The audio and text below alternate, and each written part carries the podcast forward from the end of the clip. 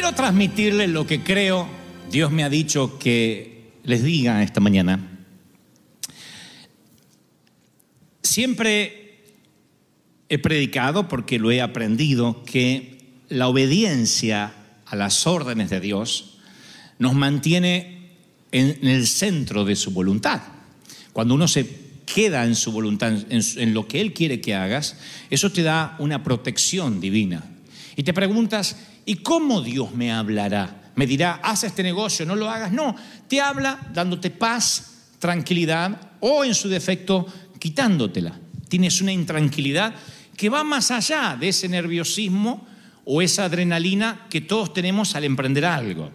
Porque algunos creen que tienen que tener sangre de pato, sangre fría, para hacer todas las cosas porque esa es la señal que Dios está en el asunto. No, yo muchas veces he predicado con mucho temor, he emprendido cosas con mucho miedo, hemos comprado este edificio pensando por allí, ¿será que podremos pagar? Y llega la paz de Dios diciendo, no te preocupes, no te afanes, porque es mi iglesia, no es la tuya.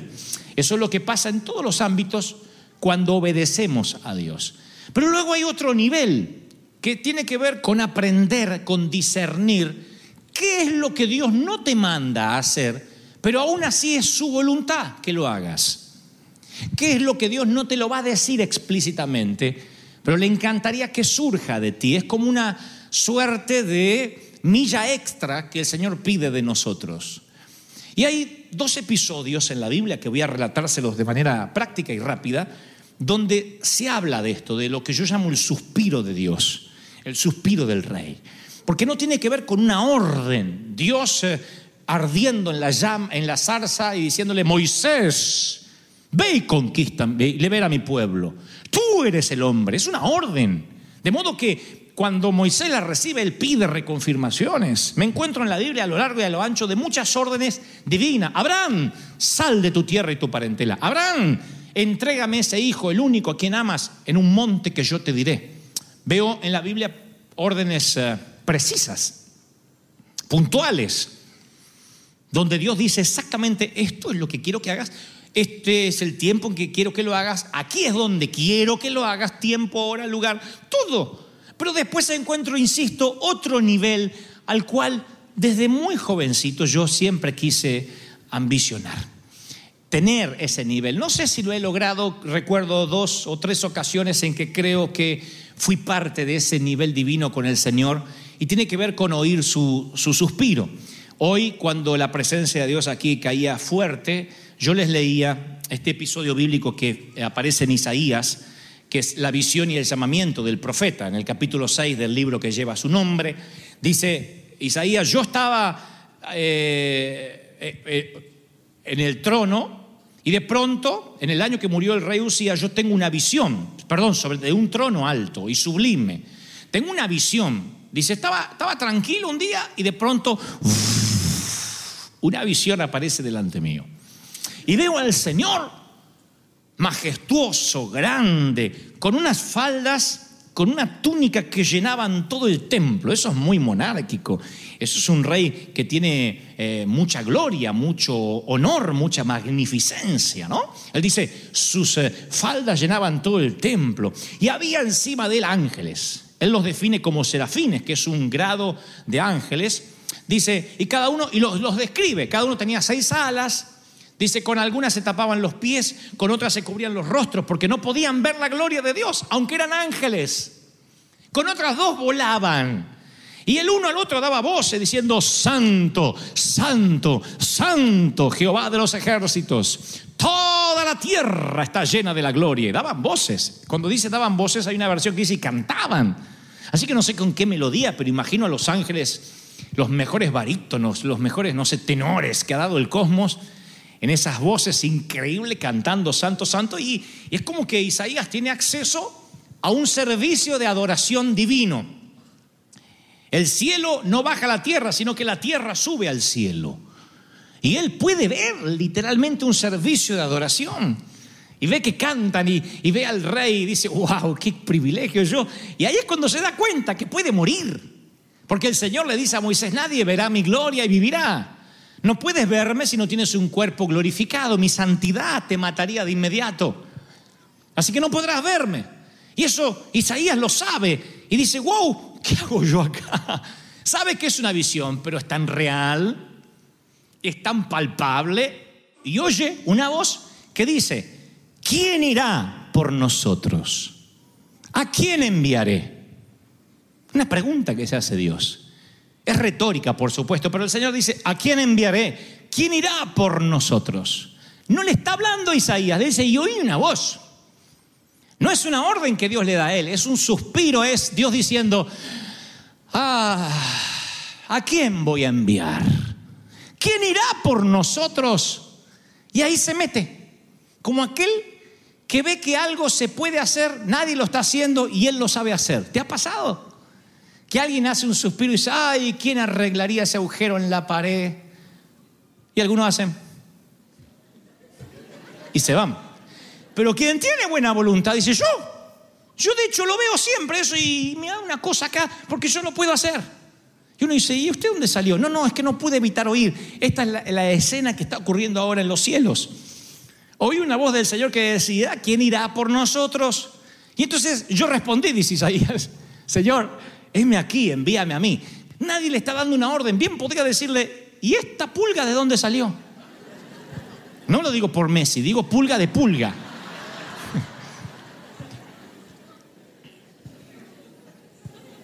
Pero Dios lo hace ingresar a la plática y le dice, y dijo, anda, y dile a este pueblo oír. Y le da, le da las recomendaciones de lo, que, de lo que quiere que diga. El punto es, nadie le está dando una orden a Isaías. Isaías se ofrece. No se está ofreciendo al hombre, se está ofreciendo al creador. Y el creador dice, me parece buena idea. Claro, Dios no estaba esperando la sugerencia de Isaías. Dios había elevado a Isaías a esa visión. Dios sabía que Isaías iba a decir eso, pero el punto es, ¿cómo sabe Isaías lo que hay en el corazón de Dios? ¿Cómo lo sabe si no está tan cerca del trono? Nunca podrás saber qué quiere el Señor si no está cerca del trono. Si no te acercas a Él, no podrás oír nunca sus suspiros. Nunca podrás sentir lo que el rey quiere porque estás lejos, no te enteras. Tú puedes estar en una gran compañía donde al jefe solo lo ves por fotografías y no sabes qué le gusta al jefe, cómo prefiere su café, cómo luce el traje del jefe, cómo huele, porque nunca has estado cerca de él. Ahora, cuando te acercas al trono, puedes saber cuál es el sentir de Dios. Y aquí me lleva al otro episodio que les voy a compartir rápido antes de culminar, que tiene que ver con las crónicas militares de David. La Biblia narra que estos son los nombres de los valientes que tuvo David, dice segundo libro de Samuel 23.8. Estos son los nombres, y los nombra, ¿no es cierto? No los voy a aburrir con los nombres. Pero dice, había uno que mató a 800 hombres, él solo. 800 tipos se cargó, uno solo. Después de este había otro. Dice que eh, desafiaron a los filisteos y alejaron a los filisteos y los hirió hasta que mató a tantos enemigos que su mano se le cansó y se le pegó la mano a la espada. Eso es literal, no es una, una, licencia poética del escritor. Literalmente se le llagó la mano de tanto hacer fuerza y matar, se le llagó la mano, se le salió la piel, se le despellejó y entonces la carne se le pegó con el hierro de la espada. Así que mató a tantos filisteos que a la noche la vieja le dijo, deja la espada, gordo. Y él dijo, no puedo. Mira si te toca un esposo así, deja el martillo, querido, no puedo, se me llagó y se me pegó. ¡Oh!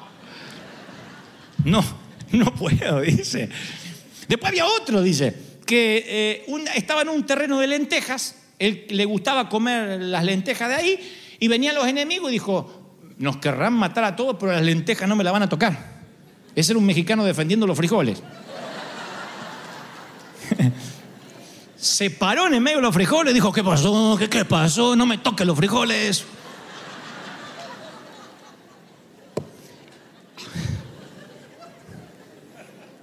Y Dios, y Dios le dio una gran victoria. Uno de los valientes de David. Imagínense cuando pasan revista, cuando pasan nombre. ¿Dónde está el que mató 800? Acá está, el de la espada pegada. Todavía la tengo. Frijolito, acá estoy. No, chicharito no, frijolito. No traigan las cosas de la carne a las cosas del espíritu, porque usted sabe que no me gusta mezclar.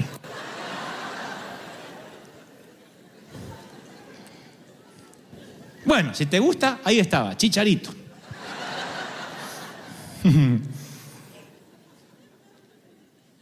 y, hace una crónica de los valientes. Y aquí otra vez lo que recién relataba respecto a Isaías. Aquí otra vez aparece el suspiro del jefe, el suspiro del rey. Y la Biblia lo narra así, dice, y David en un momento, el rey, estaba en un lugar fuerte, había cerca un destacamento, una, una fortaleza, una guarnición de los, de los filisteos.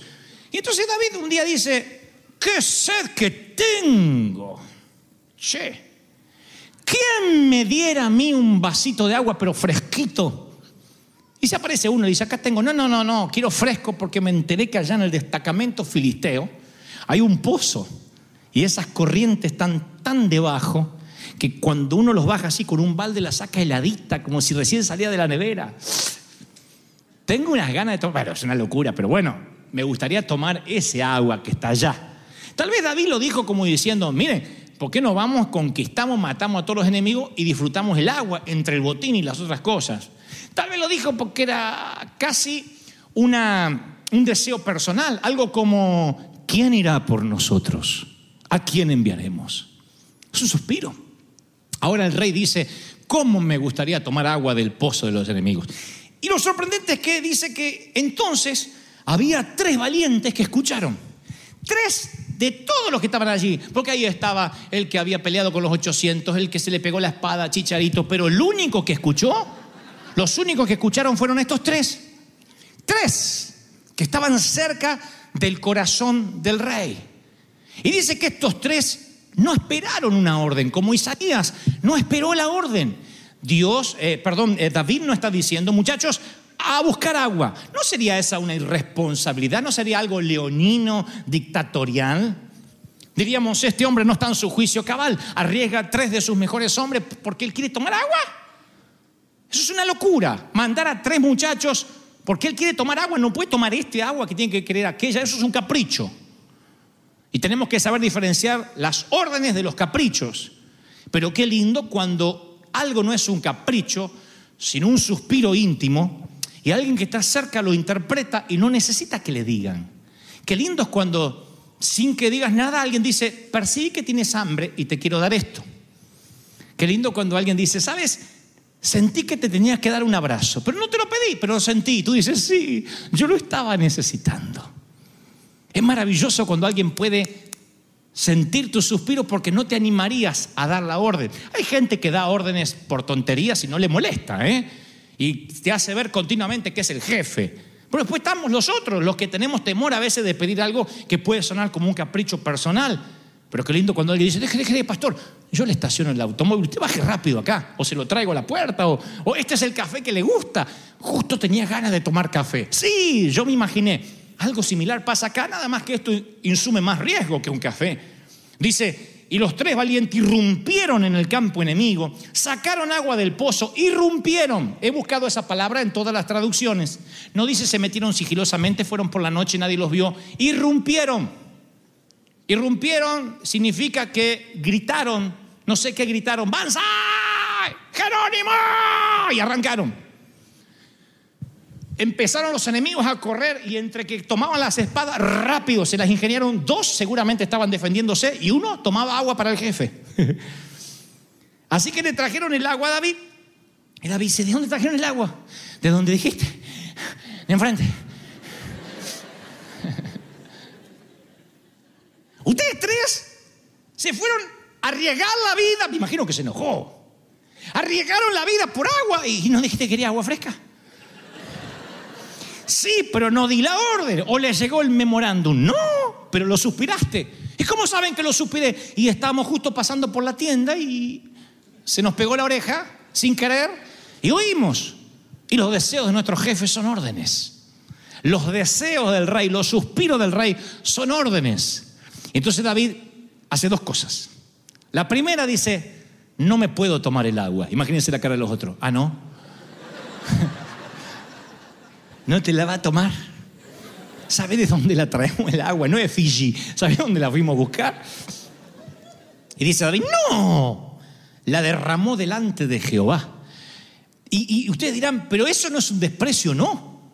Imaginen que ustedes me quieren dar una ofrenda a mí y yo dijera, wow, no, pastor, esta es una ofrenda que quiero darte a ti para honrarte. Y yo diría, no, no, no, no, no, no, es tan grande, es tan grande que esta la vamos a destinar al Señor. Porque no vas a honrarme a mí, vas a honrar al Señor. Es como que David le da acceso, David era levita, recuerden, y David le es también oficia de sacerdote, además de rey. Entonces Él le da acceso a los muchachos a que esa ofrenda que ellos le están trayendo en, forma de agua ahora sea ofrendada a Jehová. Entonces esto no solo conmoverá la memoria de David, ni de nosotros cuando lo leamos miles de años después, sino que conmoverá la memoria de Dios. Es una ofrenda que pretendió simplemente honrar al jefe, pero ahora honrarán al rey de reyes. Hay cosas que tú haces por el hombre y tú dices, ni siquiera me dio las gracias. Nunca subestimes lo que puedes hacer por una persona, porque siempre está Dios detrás y Él te va a dar la cosecha que quieres. Él te va a bendecir, Él va a abrir puertas. Alguien tiene que decirme amén.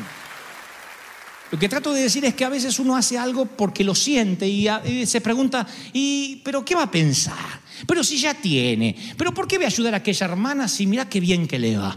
Y que no creo que necesite que yo le diga una palabra de aliento. ¿Y para qué le voy a dar si seguramente si quiere se lo puede comprar? Pero tú no sabes, no hablo de valor monetario.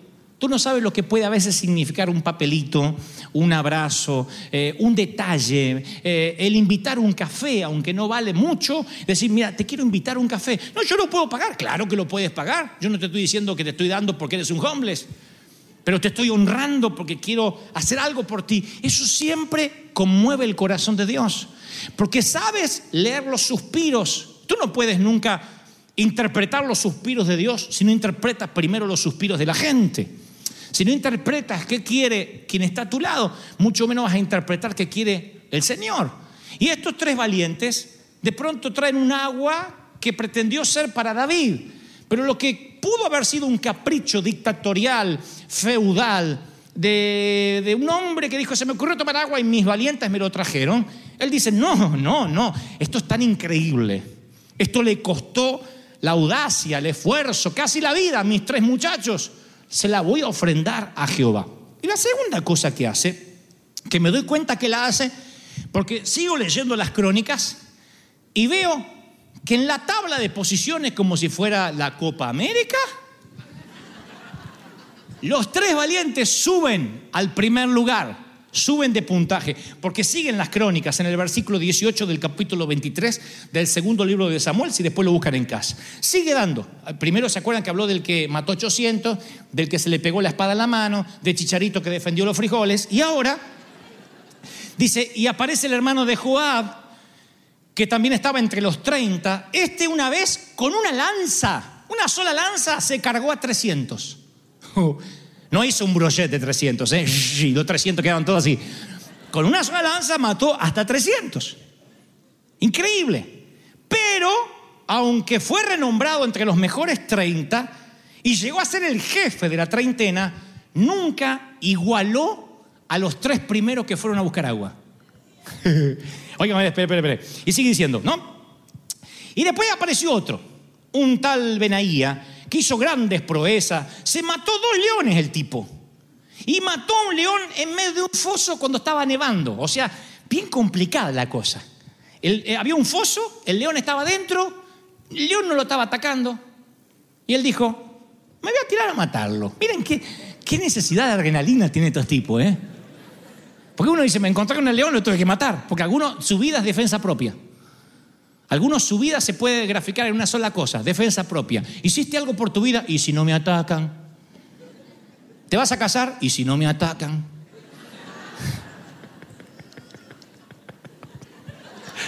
Alguno no entendió, no importa, después le explican en casa. Otros no, otros provocan, otros van. Otros son invasores, no pasivos.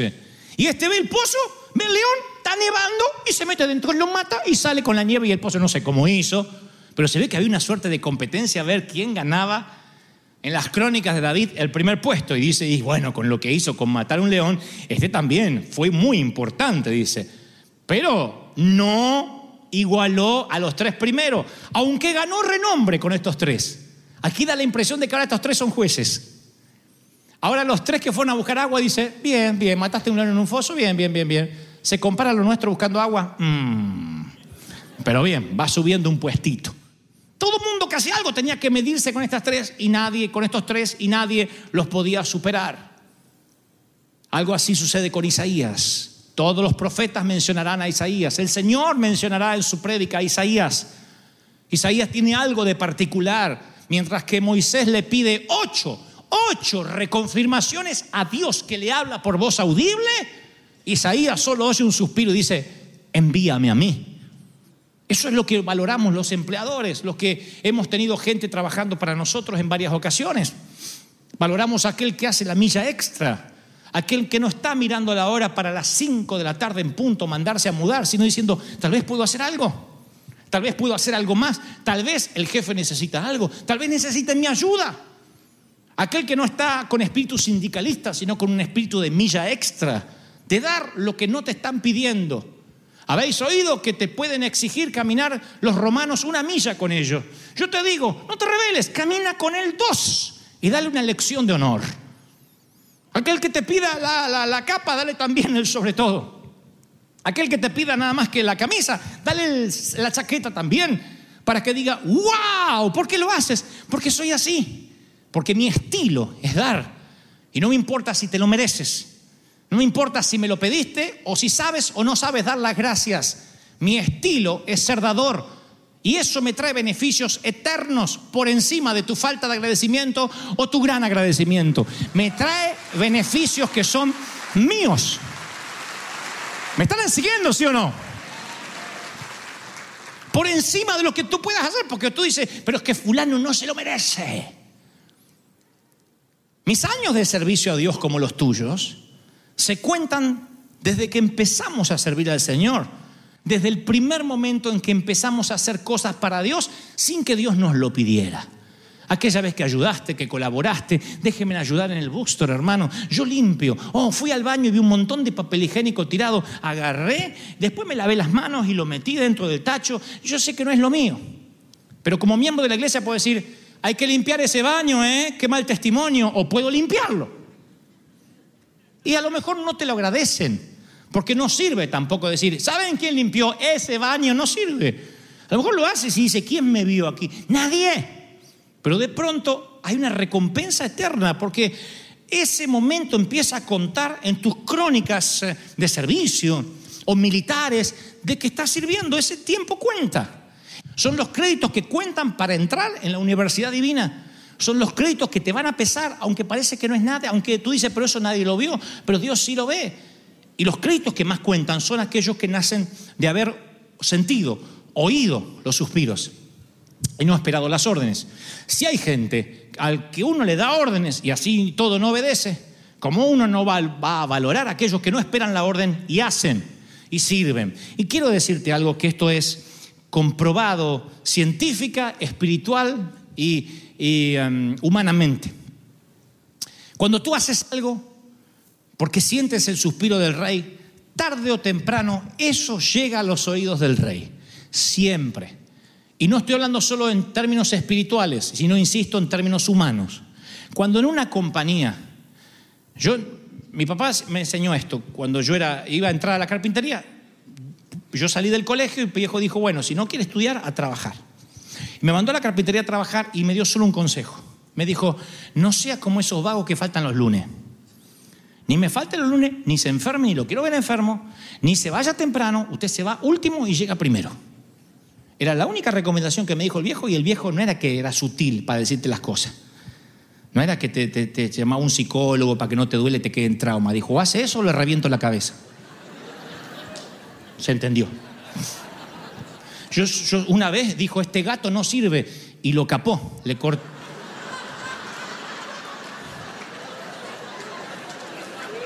¿Y vos podés creer que me quedó un trauma?